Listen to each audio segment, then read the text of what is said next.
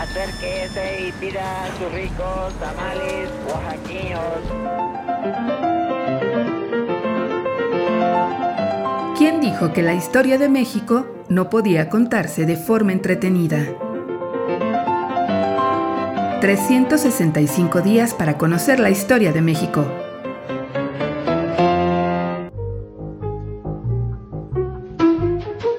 Sábado.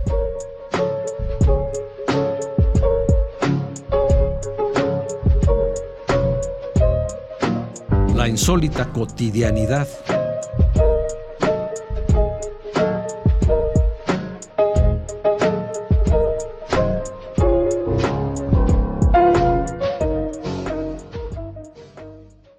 Al agua, patos.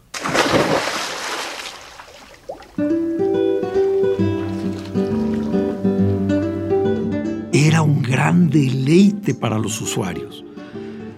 A la entrada recibían dos pastillas, una de jabón fino y otra de piedra pómez para tallarse muy bien. Aceites aromáticos, gotas con menjurjes relajantes, un cepillo, una escupidera y varias toallas. Bien armado, el cliente pasaba horas en las tibias y limpias aguas de los baños públicos. Los había para todas las clases sociales. Los ricos acudían a los privados del Hotel Iturbide. El pueblo se deleitaba en los del Factor o San Antonio Abad o, o en las añejas aguas de Chapultepec. Y desde 1743, las mujeres gozaban en los sitios exclusivos de su género. Era una tradición que había traspasado todas las épocas y que en el siglo XIX alcanzó su cenit. Como negocio prometía. El 7 de junio de 1851, el pirata de Matamoros anunciaba. El señor Vega ofrece a las personas que deseen ir a bañarse a su establecimiento, servirlas con puntualidad y esmero.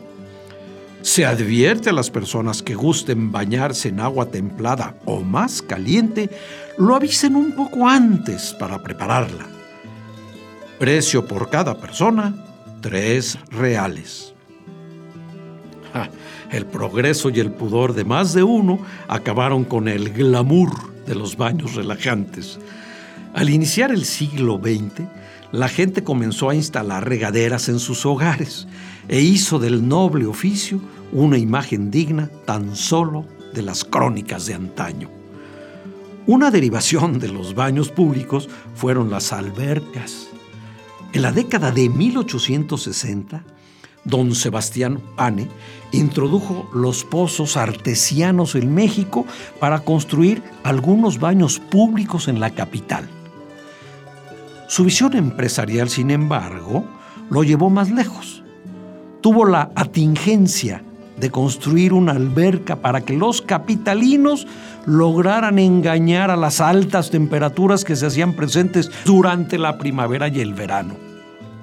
El proyecto de poner a disposición de la gente una alberca no solo obedecía al refrescante fin de ofrecer un chapuzón a los capitalinos, también tenía como objeto entretenerlos por medio de la organización de curiosos festivales acuáticos.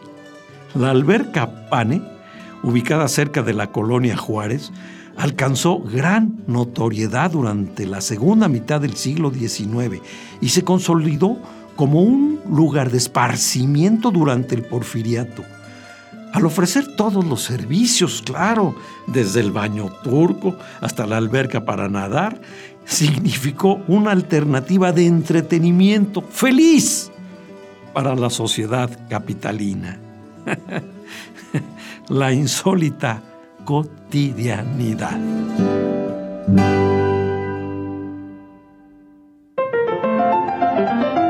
...365 días para conocer la historia de México.